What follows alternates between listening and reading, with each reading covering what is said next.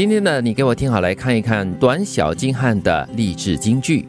世界很小，请带着你的梦想一起奔跑；世界很大，请带着你的坚持一起抵抗。嗯，有形和无形啊，嗯，很大的世界就在我们的心里。你的心有多宽大，这个世界就多大。对，世界很小，就带着你的梦想一起去奔跑。因为世界很小，所以你的梦想呢就会显得很伟大，然后你就可以去奔跑哈，去追求你的梦想。用你的梦想把这个世界呢扩大到无限。对，那为什么世界很大是要带着我们的坚持一起抵抗呢？是因要为世界走很远才会到。还有就是，可能世界很大，很多的诱惑，嗯啊，让你就是中途就放弃你的追求。嗯，嗯，那听起来好像也是有一点挑战，对吗？哎，是诱惑多嘛，对呀、对呀、对对。艰难的步伐也难走。所以你要抵抗力要大的话呢，你的这个原则啦，你的坚持就要够强才行哦。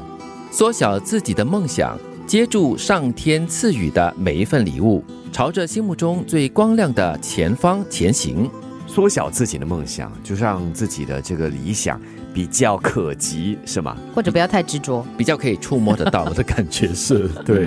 他这里提到一个蛮重要的，就是接住上天赐予你的每一份礼物，因为上天赐给你的礼物哦，未必是每一个都是好的哦，嗯，可能是有一些挑战啦，或者是有一件艰辛的。又或者是你心里想要的，不一定是。这份礼物赐了给你，可能还有很多的那个纸啊包着，需要一点心思、一点时间把它拆开来，才看到里面的内容。啊，所以有时苦尽甘来是需要的。就是我们所说的抽丝剥茧哈、你才可以看到一些些的希望，看到一些些的光亮哈、嗯，一朵花开放，一粒种子破土，一个果子成熟。所有生命的成长都是如此需要循序渐进的过程。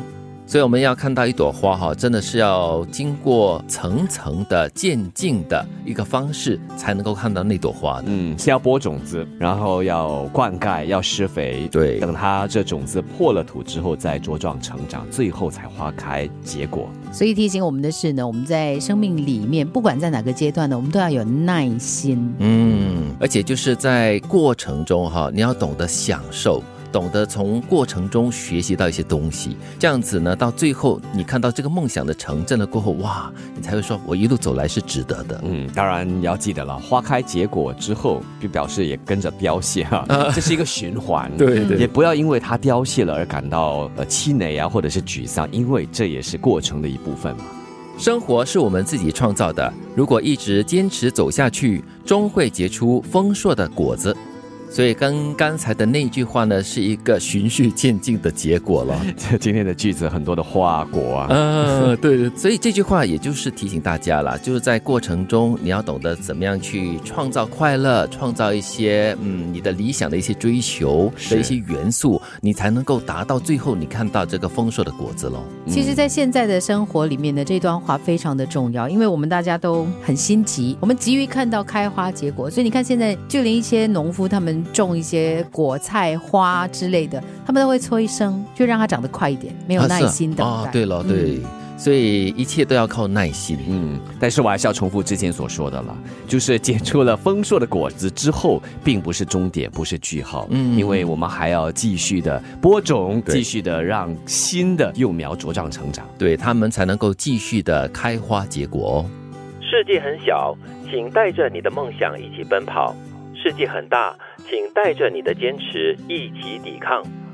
缩小自己的梦想，接住上天赐予的每一份礼物，朝着心目中最光亮的前方前行。